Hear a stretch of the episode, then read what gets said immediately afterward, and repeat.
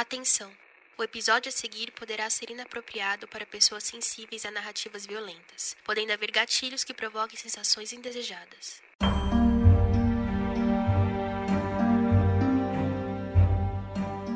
Você já recebeu alguma ameaça? Talvez você nunca tenha recebido nenhuma ameaça de morte, mas todo mundo já deu aquele peteleco no amigo e recebeu como resposta que a vingança viria, porém não naquele exato momento. Assim, a angústia passava a tomar conta de nosso corpo, e sempre que víamos aquele nosso amiguinho que brincamos mais cedo, o medo de que tivesse chegado a hora de receber a vingança enchia nosso inconsciente, nos amedrontando e fazendo com que não ficássemos em paz. Muitas vezes, pelo menos eu, chegava a cogitar de que a ideia de tomar um peteleco era melhor do que sofrer toda aquela angústia do momento desconhecido, desejando, por mais que parecesse doido, que a vingança chegasse logo para que aquela ansiedade fosse embora de uma vez por todas.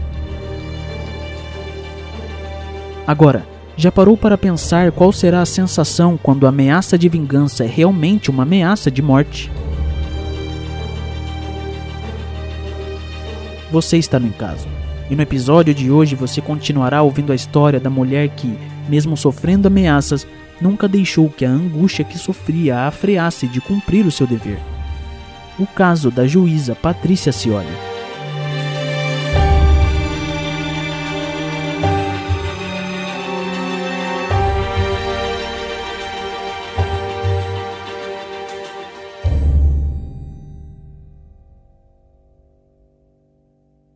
Patrícia Cioli, bem no início de 2011, estava solteira novamente.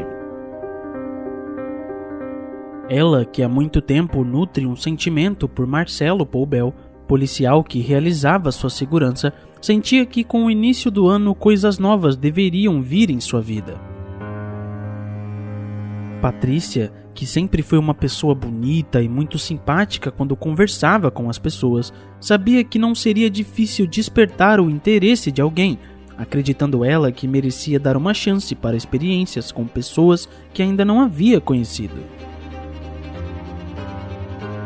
Não demorou muito e Patrícia começou a se interessar por um agente penitenciário que havia conhecido, percebendo ela que o interesse era mútuo após alguns dias de conversa. Como estava solteira, não havia um porquê ficar com a consciência pesada quanto aos flertes que tinha com o tal agente, por mais que no fundo pensasse que talvez o término fosse muito recente para já engatar em outro relacionamento. Porém, mesmo assim, Patrícia cedeu às investidas do agente penitenciário, tendo ambos combinado de que iriam sair para um encontro nos próximos dias. Chegado o tal dia, Patrícia se encontrava nervosa e ao mesmo tempo animada, nervosismo este que logo foi substituído por uma sensação melhor e mais tranquila, tendo ela adorado se divertir com o rapaz. Tanto assim o foi que Patrícia, encantada e animada com o encontro, bem como adulta que era, chamou o rapaz para dentro de sua residência para que pudessem conversar melhor, momento que, de pouco em pouco, a conversa foi dando lugar a carinhos mais próximos e íntimos. Porém, não sabendo ela distinguir se logo ou muito tempo depois, em virtude de não olhar o tempo passar naquele momento com um agente penitenciário, ambos foram surpreendidos quando Marcelo Poubel invadiu a residência, bem como o quarto onde estavam, passando a agredir o rapaz com que estava se relacionando. Naturalmente, se recordando do ano de 2006, Patrícia Cioli rapidamente acionou a polícia e pediu para que esta viesse em sua casa averiguar uma ocorrência de agressão, tendo a instituição chego o mais rápido que pôde e, após algumas horas, resolvido o desentendimento. Patrícia, com o ocorrido, decidiu dar um tempo de vez em relacionamentos e focar 100% em seus filhos, na segurança destes e em seu trabalho, não deixando ela brecha para que desviasse deste objetivo novamente, já que recentemente foi descoberto com um preso que estava em uma lista de pessoas marcadas para morrer naquele ano, não podendo ela permitir que estivesse vulnerável de modo algum. Assim, não demorou muito para que, em meio aos muitos processos que analisava, como já vimos em diversas partes deste episódio, Patrícia encontrasse um que chamasse sua atenção. Era mais um auto de resistência com indícios de fraude, mas desta vez tinha como pessoas envolvidas membros do serviço reservado do 7 Batalhão de Polícia Militar de São Gonçalo, o que, para ela, não era comum de se aparecer. Após analisar os autos do processo, Patrícia percebeu que os policiais que realizaram a ocorrência, que era objeto do auto de resistência, prestaram o chamado socorro à vítima, o qual já vimos que, por orientação do MP e da juíza, não deveria ocorrer caso houvesse alguma vítima em confronto armado, pois, assim, diversas brechas para a adulteração da cena do crime se abrem, o que dificulta o trabalho da perícia.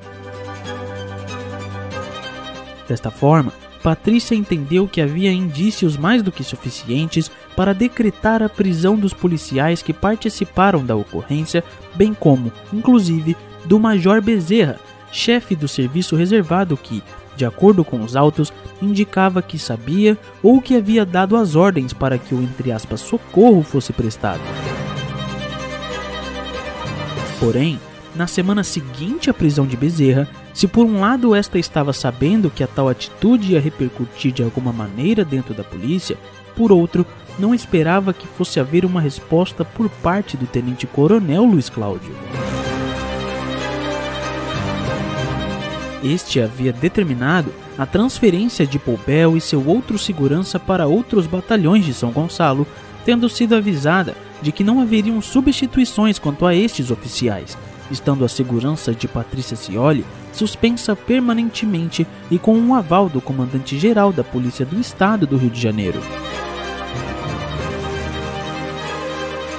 Patrícia se enfureceu de uma maneira muito grande com o tenente-coronel Luiz Cláudio não entendendo ela o porquê o comandante do 7 BPM havia levado a prisão do Major Bezerra para o lado pessoal, imaginando ela que este deveria se preocupar era com o fim das fraudes de auto de resistência em sua equipe e não em atacar o judiciário e sua segurança desta maneira. Agora, sendo recebedora de diversas ameaças desde que iniciou seu caminho na magistratura, estaria exposta a todo e qualquer tipo de perigo justamente por conta da atitude infantil de Luiz Cláudio. Porém, Patrícia passou a perceber que a suspensão de sua segurança não era somente uma retaliação infantil como imaginava. Patrícia Acioli começou a receber diversos recados cuja origem diziam ser de Luiz Cláudio, tenente-coronel do 7 Batalhão, dizendo que este estava pronto para matá-la. A juíza sempre recebeu ameaças em sua carreira como juíza, mas desta vez algo estava mexendo consigo de maneira diferente das demais. Porém, da mesma forma que se sentia diferente, sempre tentava manter a calma e externar para si que quem quer fazer algo não fica ameaçando, simplesmente vai lá e faz. Porém, as ameaças que estava recebendo não estavam sendo como as outras, pois, conforme os meses passavam, Patrícia passou a receber informações de que seria morta por Luiz Cláudio de diferentes lados, tanto de policiais advindos do 7 Batalhão e que não eram envolvidos em crimes, quanto de policiais civis que a alertaram por telefone que Luiz Cláudio estaria formando um bonde para assassiná-la.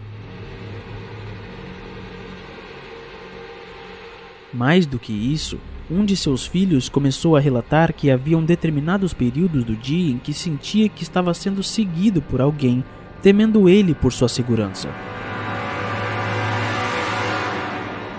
A Cioli nunca havia sentido temor pela segurança de seus filhos, mas agora que estava sem sua segurança pessoal e, coincidentemente, após a suspensão daquela, Luiz Cláudio começou a mandar-lhe recados, sentia que tudo poderia ser diferente desta vez. Patrícia estava desestabilizada e totalmente desamparada com as ameaças que estava sofrendo, temendo ela por sua vida a cada passo que dava. Porém, conforme o tempo passava, ela não deixaria de realizar seu serviço, passando a utilizar as ameaças como combustível para rebatê-las, tendo ela como objetivo pessoal prender Luiz Cláudio.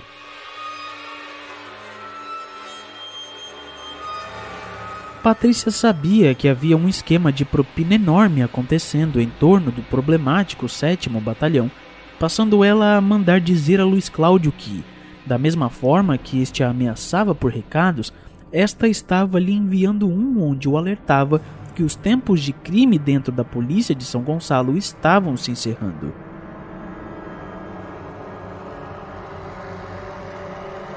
Os boatos em maio de 2011 começaram a percorrer rapidamente todo o 7 Batalhão e, naturalmente, sendo Luiz Cláudio um caveira de formação, este não ficaria sentado esperando Patrícia Cioli determinar sua prisão.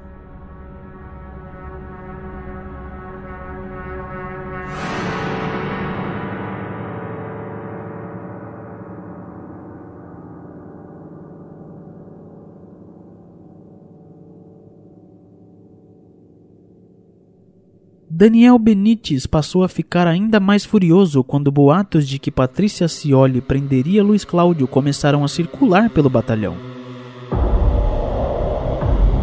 Desta maneira, Benites passou a externar com seu esquadrão do GAT diversos comentários extremamente pejorativos sobre a magistrada, querendo ele despertar a mesma ira que tinha também no grupo que trabalhava.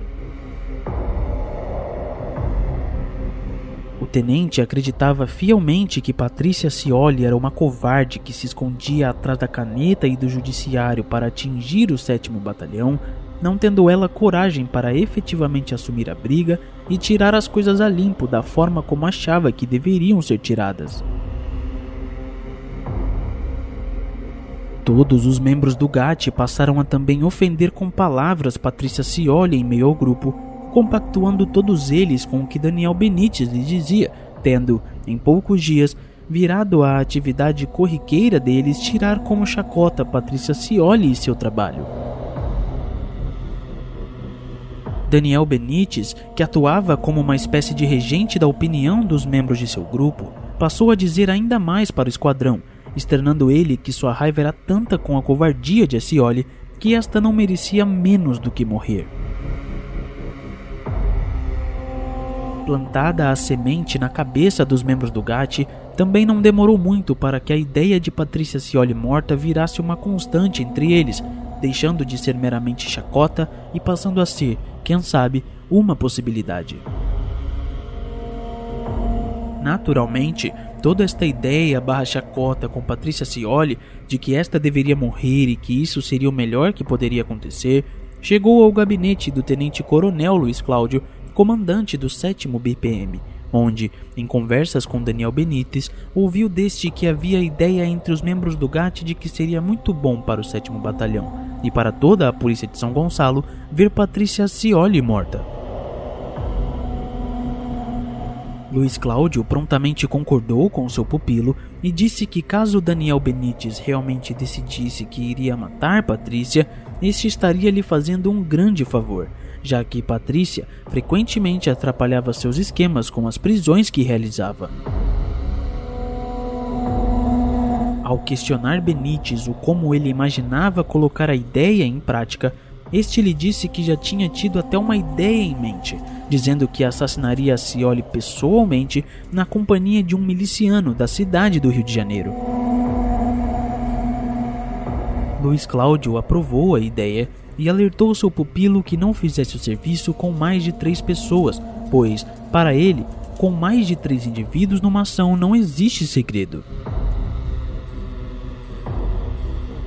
Ao sair do gabinete de Luiz Cláudio, Benítez estava plenamente satisfeito com o um aval de seu mentor para o plano que elaborou, acreditando ele que seria o herói do 7 Batalhão e das polícias de São Gonçalo, querendo ele colocar logo o seu plano em prática. Assim, ao contar a conversa que teve com o tenente-coronel para seu esquadrão do GAT, todos ficaram animados com a ideia do que o que imaginavam ser bom agora se tornar real, tendo eles todos aceitados a ideia de Benítez, que consistia em abrir mão de duas semanas dos ganhos com o espólio nas favelas, a fim de pagar dois milicianos do Rio de Janeiro para fazerem o serviço, já que Daniel, de uma hora para outra, havia desistido de ir pessoalmente assassinar a juíza a fim de não se expor. Tudo estava começando a tomar forma e, para eles, não demoraria muito para que Patrícia Cioli não estivesse mais no caminho do GAT e do 7 Batalhão.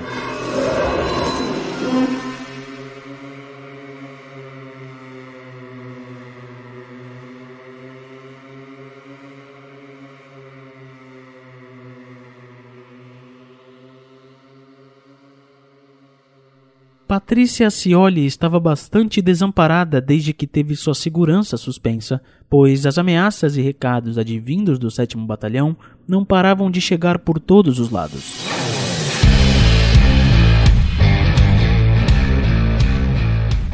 Porém, isso não a fez se esconder dentro de casa como se fosse a covarde que achavam que era, indo ela todos os dias cuidar e julgar seus processos no Fórum de São Gonçalo. Conforme o tempo passou, em meados de junho, um processo chegou à sua mesa e, ao analisá-lo, percebeu-se tratar de uma suspeita de fraude de auto de resistência advinda do Grupo de Ações Táticas do 7 Batalhão da Polícia de São Gonçalo. O relatório da polícia que investigou o caso dizia que os policiais do GAT realizaram uma incursão no complexo do Salgueiro, em São Gonçalo, quando em frente ao número 48 da rua Reginaldo Ulisses de Oliveira, efetuaram disparos de arma de fogo que atingiram Diego da Conceição Belliene, que veio a falecer.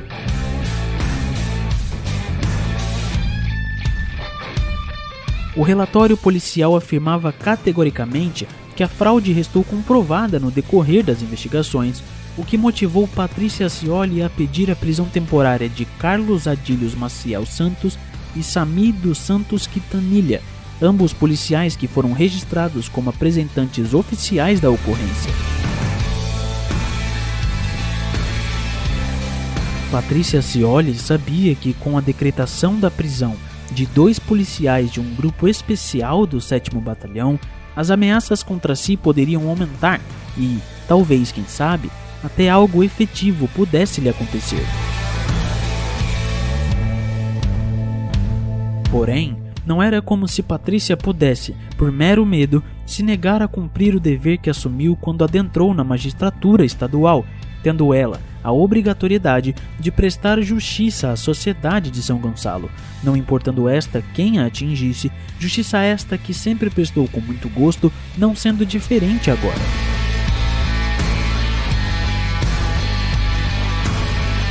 Por outro lado, a pressão em cima de Daniel Benítez para que Patrícia Cioli fosse morta aumentou grandiosamente após dois integrantes do grupo serem presos não entendendo seus comandados o que ainda faltava para que o plano fosse colocado em prática.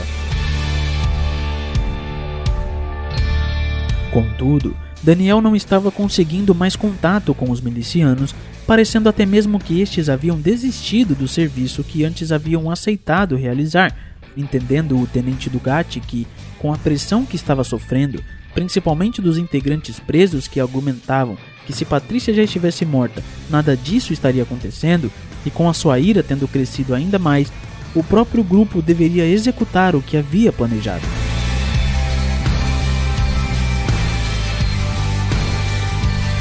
Assim, em reunião com os integrantes em liberdade do GAT, Daniel procura por um voluntário a apertar o gatilho contra Patrícia Cioli, momento que Jefferson de Araújo Miranda, Giovannes Falcão Jr. e Sérgio Costa Jr. aceitaram fazer parte do plano, enquanto que Charles Azevedo Tavares, Alex Ribeiro e Júnior César de Medeiros não concordaram em ir diretamente ao ponto no crime, aceitando, contudo, que repassariam os ganhos auferidos por duas semanas com o espólio para quem executou o plano.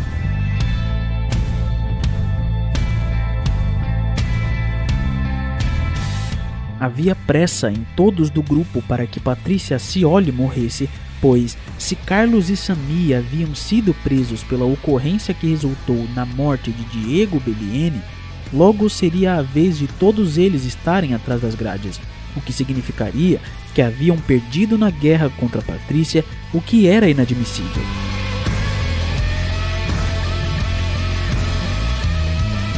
Mais ainda, ficou-se sabendo que Patrícia estava tentando acordo com alguns presos de processos que julgou e que estavam envolvidos em jogo do bicho para que estes, em troca de benefícios ou até mesmo de perdão judicial, entregasse todos os esquemas de propinas advindos do 7 Batalhão, incluindo pessoas que mandavam ali dentro e que chefiavam toda a estrutura criminosa.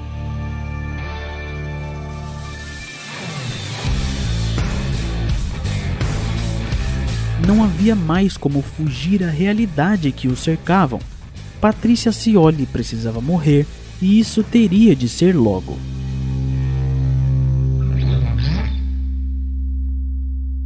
Para que o plano que Daniel Benítez estava bolando fosse colocado em prática, primeiro era necessário conhecer o lugar onde Patrícia Cioli morava. Teoricamente, Daniel sabia qual era o condomínio onde a Patrícia morava, pois já havia seguido até o local. Porém, dentre as muitas casas que haviam naquele lugar, ele precisava saber em qual a juíza residia. Jefferson, um de seus comandados que aceitou participar do plano, disse que conhecia um policial do 12º Batalhão que tinha participado de uma ocorrência de uma briga na casa da magistrada e que, portanto, sabia onde esta morava. Daniel, então, animado com isso, mandou marcar a reunião para o dia 11 de julho daquele 2011, para que pudessem ir até a casa de Patrícia e fazer a análise do local. Quando o dia chegou, Daniel estava com sua namorada no hospital, já que a prima desta estava internada, tendo passado o dia inteiro ali.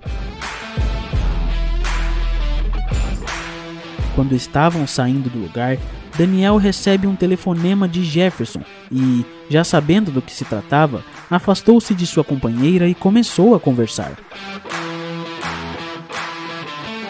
Entendendo o recado, Daniel pegou seu carro e alertou a namorada que precisavam ir para Niterói, pois precisava encontrar alguns amigos do batalhão. Chegando à Praça do Barreto, Daniel Benítez saiu do carro e encontrou Jefferson, Sérgio Costa Jr. e um outro homem que, ao se apresentar, descobriu se tratar de Anderson Lentes Henriques da Silva, um policial que sabia a exata localização da casa de Patrícia Cioli. Decidido eles partirem juntos ao local, Benítez pediu para que sua namorada o esperasse no carro de Jefferson e assistisse a alguns DVDs, alertando que logo voltaria, pois precisava ir a algum lugar com seus amigos.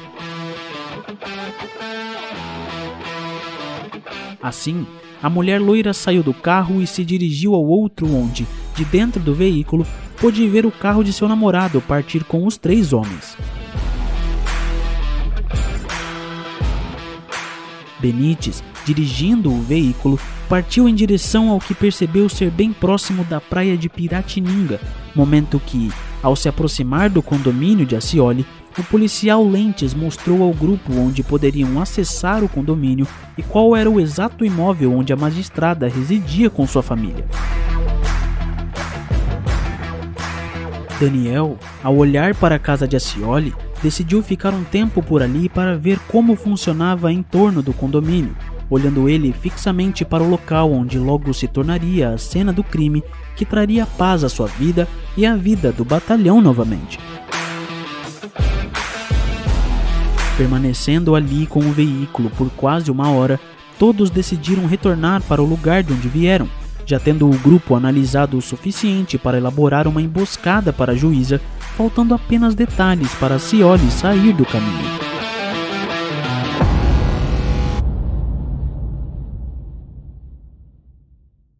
Já era agosto de 2011 e Daniel Benítez já sabia como iria matar Patrícia Cioli. Em sua cabeça, ele havia montado um plano que não havia como falhar não havendo chances para a magistrada enxergar qualquer possibilidade de sair viva da emboscada. Primeiro, o grupo iria pegar dois celulares que haviam sido angariados no espólio das favelas e utilizariam estes com os chips pré-pagos adquiridos em bancas de jornal. Além disso, uma parte do dinheiro do espólio deveria ser destinada a comprar um veículo e uma moto, ocasião que, tempos depois, com 4 mil reais, conseguiram comprar um Fiat Palio quatro portas e uma moto Honda Falcon. Já as armas do crime seriam armas consideradas frias, provindas também do espólio de onde as retiraram de traficantes, tendo sido eleitas uma pistola 40mm, uma pistola 45mm e um revólver calibre 357, revólver este que era o armamento oficial de Benítez, que este não abandonava em momento algum. Assim, estando todos armados, motorizados e com celulares facilmente descartáveis, um policial ficaria responsável por se posicionar na frente do Fórum de São Gonçalo, momento que, ao avistar Patrícia Cioli saindo, ligaria para um segundo policial que estaria posicionado próximo à delegacia de polícia de Piratininga, ocasião que, avistando ao carro da juíza, ligaria para outros dois policiais militares posicionados na praia de Piratininga, que, de moto, seguiriam para a rua de Patrícia Cioli e a executariam. Faltava apenas colocar o plano em prática e isso seria feito nos próximos dias. Chegado o dia em que decidiram que Patrícia Cioli morreria, todos estavam em suas posições, conforme o plano que haviam elaborado. Mas, por mais bizarro que pareça, o policial responsável por perceber a saída de Acioli do fórum adormeceu antes que esta se retirasse do local. Fato este que, além de frustrar o plano, enfureceu Daniel Benítez. Contudo, este decidiu manter a calma e não se estressar, pois para realizar o serviço precisavam estar calmos e em sintonia não havendo espaço para que qualquer emoção tome conta e dê brechas para que o plano dê errado na execução.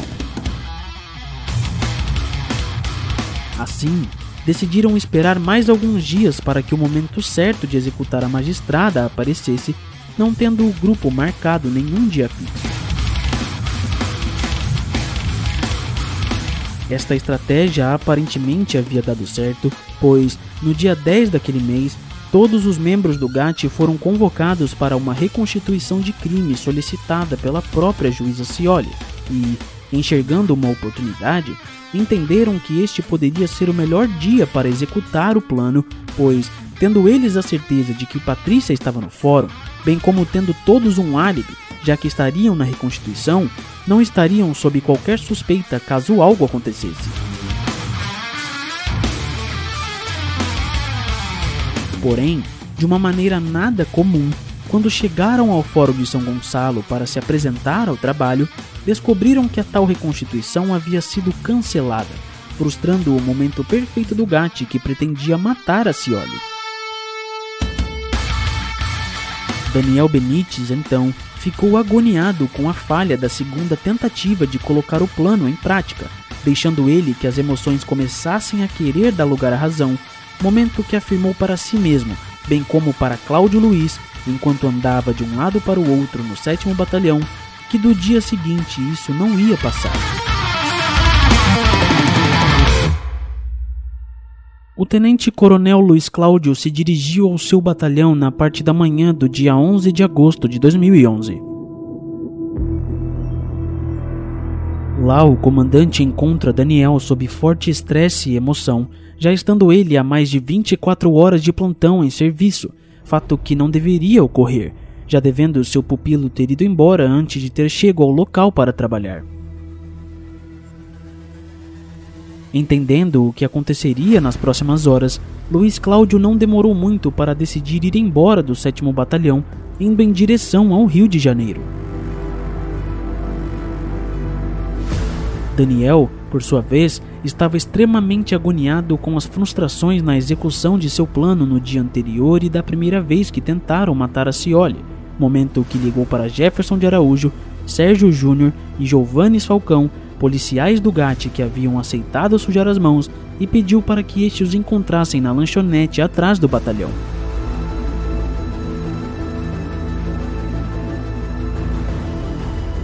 Ali, todos conversaram e decidiram que o plano teria de ser executado naquele dia, não havendo mais espaços para erros, momento que repassaram o que haviam combinado, desde as posições até mesmo os números de telefones em que se comunicariam.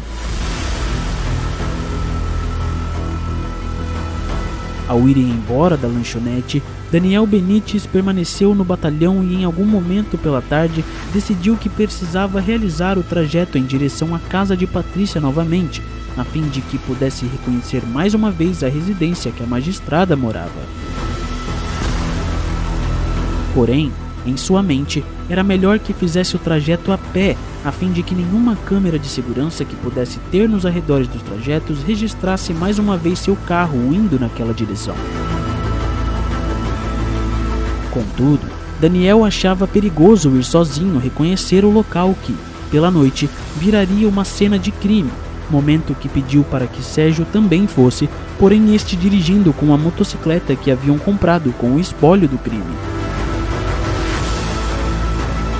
Feito o reconhecimento e seguro do que estavam fazendo, Daniel então decidiu que finalmente era hora de matar Patrícia Cioli e voltar a ter paz nos trabalhos do batalhão, bem como vingar a prisão de seus homens. Momento que ligou para Jefferson e Giovannis e solicitou que estes se dirigissem mais uma vez até a lanchonete localizada na parte de trás do 7 Batalhão.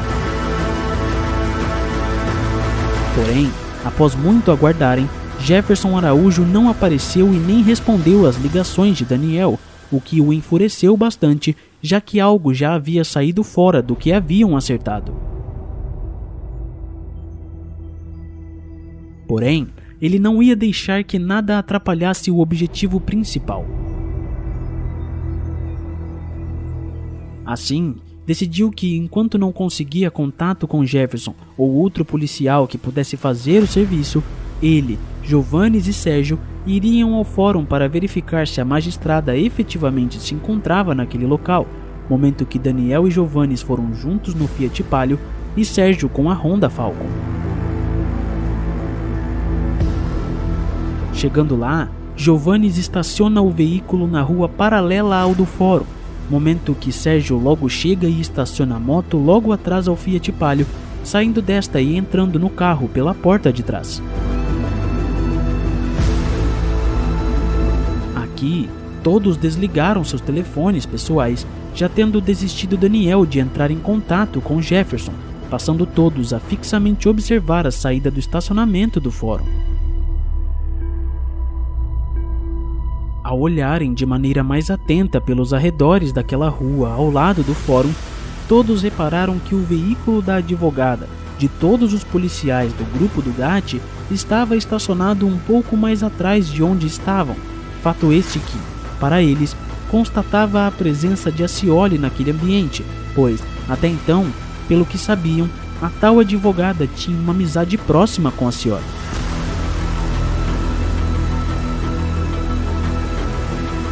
Animados com a possibilidade de finalmente pegarem Patrícia naquele dia, ficaram aguardando e olhando fixamente para a saída do estacionamento a fim de não perderem a magistrada de maneira alguma, momento que, Neste meio tempo, percebem todos que a advogada que os representava saiu do fórum falando ao telefone. Numa espécie de instinto, Daniel Benites resolve ligar seu telefone pessoal e, quando vê que a advogada estava disponível para conversar, resolve lhe realizar um telefonema.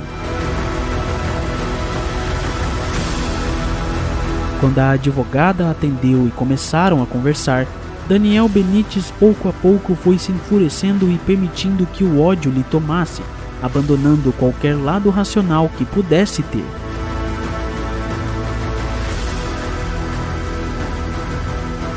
Patrícia Acioli havia decretado sua prisão e a de todos os outros membros de seu GAT.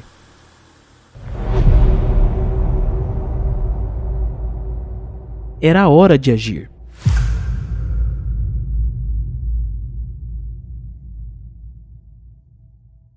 Patrícia Cioli estava cansada naquele dia 11 de agosto.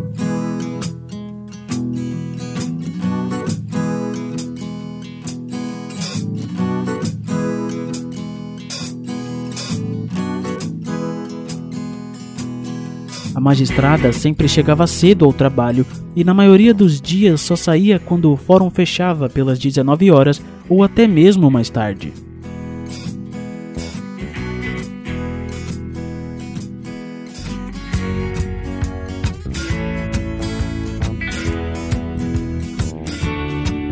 Ela, que apesar de já ter se acostumado a andar sem seus seguranças que o acompanharam por anos, às vezes se sentia estranha ao saber que caminhava sozinha sem saber que estava sendo protegida por alguém, tentando ela, naquele dia, ignorar esse sentimento e caminhar calmamente rumo ao estacionamento do fórum.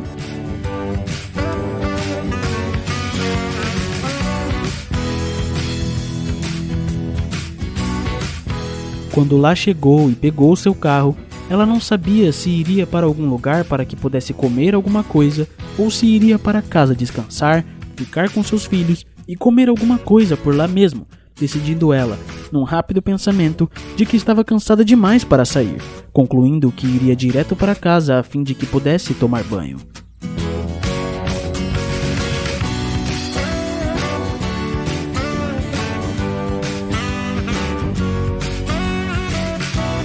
Patrícia, conforme dirigia seu veículo, foi olhando para os arredores das paisagens que passava e, de algum modo, dirigindo no automático, passou a não pensar em absolutamente nada, conduzindo seu carro pelo trajeto que sempre fazia quase que de maneira mecânica, não prestando atenção em nada ao seu redor.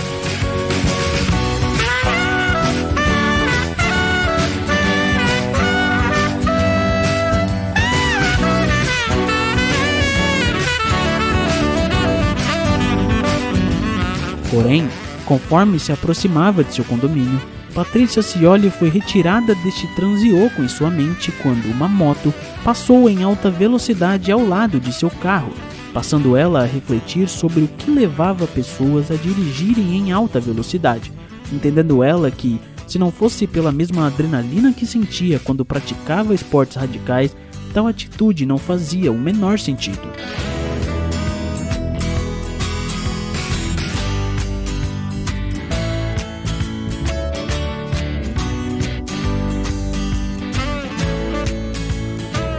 Ao chegar em seu condomínio, Patrícia diminuiu a velocidade e passou a lentamente conduzir seu veículo em direção à sua casa em meio à rua escura e deserta do local, não demorando muito para logo ver no horizonte seu lar, local onde descansava e recebia o amor de seus filhos.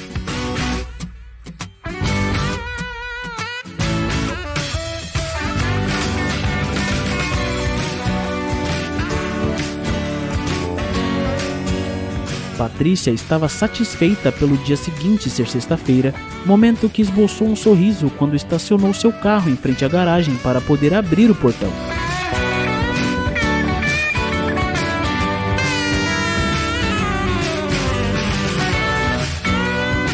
Contudo, rapidamente o sorriso de Patrícia Cioli foi substituído pelo do desespero entendendo ela enquanto dois homens saíam de trás de uma Kombi que ficava ali estacionada e caminhavam em direção a seu carro, que as ameaças que tanto recebeu ao longo da vida como magistrada finalmente estavam se tornando reais.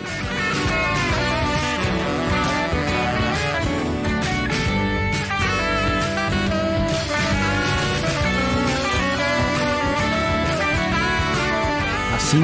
paralisada e sem saber o que fazer,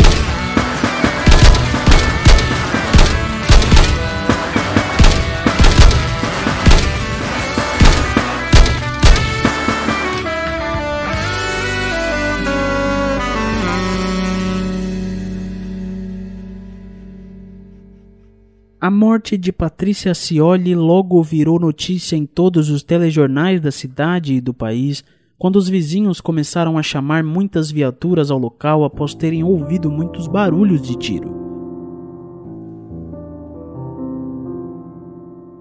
Era sabido por todos que Patrícia Cioli não era uma pessoa querida por milicianos e bandidos da cidade de São Gonçalo, não imaginando ninguém, porém, que a situação realmente chegaria a este ponto algum dia.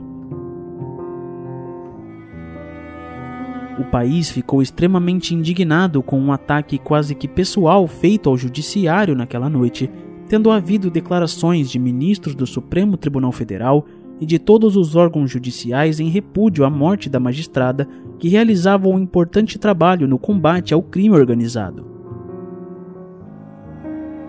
Conforme os dias se passavam, foi colocado o máximo empenho em descobrir quem matou Patrícia Cioli e a verdadeira razão que motivou o assassino. Por outro lado, nos dois dias depois da morte da magistrada, todos os integrantes do GAT foram presos por conta da ordem de prisão expedida pela magistrada dois dias antes, em razão da morte de Diego Belliene num auto de resistência fraudado. Até então, a prisão de todos ali era somente pelo auto de resistência, mas com o empenho do judiciário em descobrir o que de fato aconteceu naquela noite de 11 de agosto, logo essa realidade mudaria, já que a polícia estava empregando técnicas novas de apuração criminal no caso de Patrícia Cioli. A técnica consistia na análise das torres de telefone no entorno da residência da magistrada podendo rastrear todo e qualquer número que efetuou ligações na região de cada torre, bem como determinar quem foi o recebedor do telefonema e em que torre este estava, além de conseguirem averiguar até mesmo a quantidade de tempo que ficaram conversando um com o outro. Além disso, todas as câmeras de segurança que haviam no trajeto entre o fórum e a casa de Patrícia também seriam analisadas, a fim de verificar alguma espécie de padrão de passagem entre pessoas e veículos. Assim, logo foi possível verificar o Fiat Palio e a moto Honda Falcon seguindo Patrícia Cioli até sua casa, bem como foi possível examinar as várias ligações feitas em curto espaço de tempo entre telefones buchas no entorno da região onde Patrícia morava. Mais ainda, foi possível confirmar que Daniel Benites estava no entorno do fórum momentos antes de Patrícia ir embora para sua residência, tendo em vista a ligação que este fez para sua advogada que, de acordo com a investigação, provavelmente o informou sobre o mandado de prisão expedido naquele mesmo dia pela juíza contra o GAT do 7 Batalhão.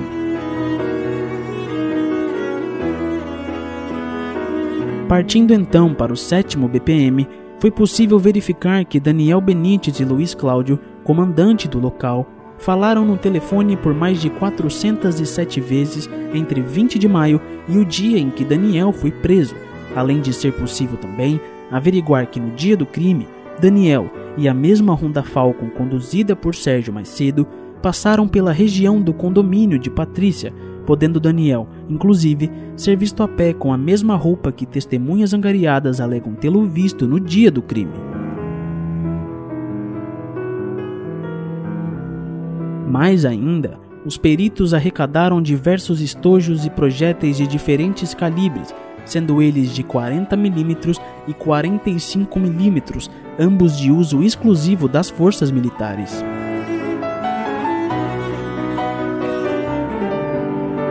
Ao verificarem em um dos estojos o lote a qual este pertencia, foi descoberto que o mesmo foi vendido para a Polícia Militar do Estado do Rio de Janeiro, que, por sua vez, informou que o mesmo lote foi encaminhado para o 7 e 8 Batalhão de Polícia de São Gonçalo. Assim, no dia 27 daquele mês, o comandante Tenente Coronel Luiz Cláudio também foi preso e a morte de Patrícia Cioli rapidamente estava praticamente resolvida, numa espécie de resposta do judiciário às milícias de que crimes como aqueles não seriam tolerados. Patrícia, de algum modo, conseguiu seu objetivo. O tenente-coronel Luiz Cláudio e seu esquadrão criminoso estavam todos presos, porém, o que ela não imaginava, talvez, era que, no fim, o motivo da prisão seria exatamente pelo cumprimento das ameaças que recebia desde quando Luiz Cláudio retirou sua segurança pessoal.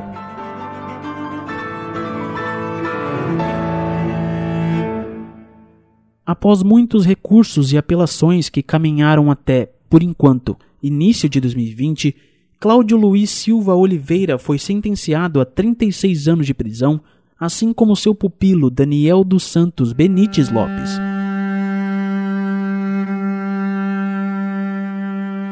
Sérgio Costa Júnior, apesar de ter sido o outro policial que atirou com Daniel em Patrícia, fez um acordo de delação premiada com o judiciário, tendo sua pena reduzida, sendo, ao fim, condenado a 21 anos de prisão.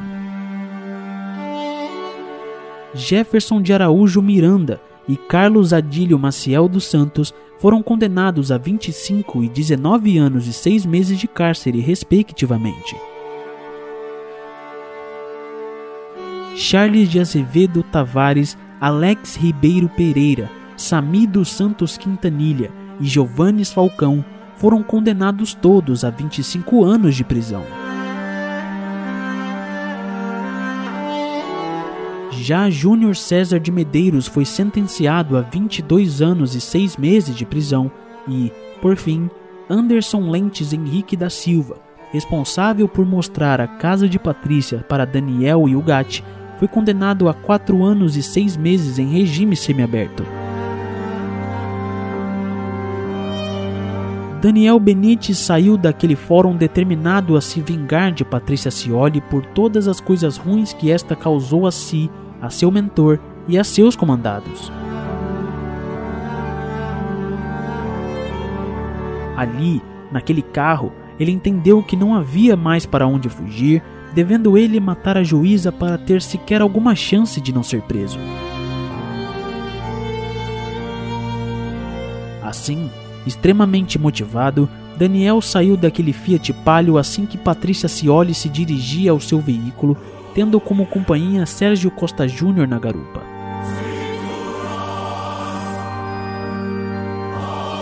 Giovannes, conduzindo o Palio, deveria esperar Sérgio realizar o serviço com Benites, ocasião que, posteriormente, se encontrariam para dar fim ao veículo, ficando Daniel responsável por dar sumiço à motocicleta.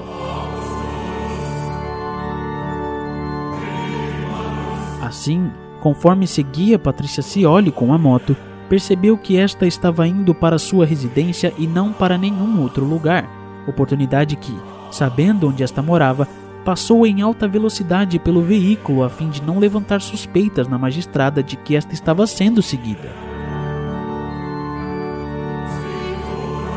Chegando na casa de Patrícia, se escondeu junto com Sérgio atrás de uma Kombi que ficava ali estacionada momento que, quando o veículo de Patrícia chegou, não deram tempo nem desta abrir a porta, atirando quantas vezes conseguiram contra a porta e a janela esquerda.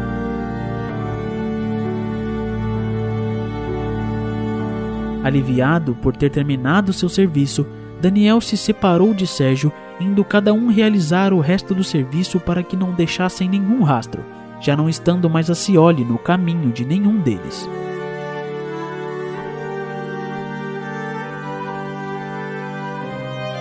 Porém, o que eles não contavam é que a magistrada, ainda que morta naquele banco de motorista, conseguiria mover montanhas para que seu objetivo imposto a si em vida fosse realizado e todo o esquema de Luiz Cláudio fosse desmontado.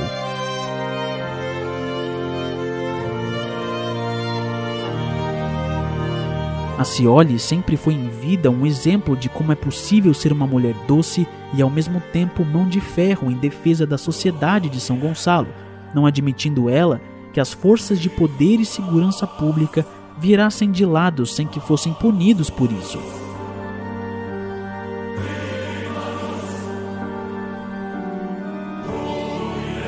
Ela, que sempre foi amada por todos que se dedicassem a conhecê-la minimamente, deixou um forte legado para todos aqueles magistrados que estão vivos dando continuidade a seu trabalho e, mais do que isso, se tornou inspiração de todos os estudantes de direito que um dia sonhavam em atuar da mesma forma que Patrícia. Em se tratando de Brasil, a gente sabe que nada mudou quanto à diminuição das milícias ou até mesmo quanto à segurança dos magistrados do país, mas, falando a verdade, Saber que existe milhares de Patrícias Acioles por aí Brasil afora nos dá a esperança de que um dia as coisas melhorem. Graças a Deus, Patrícia Acioli não morreu em vão.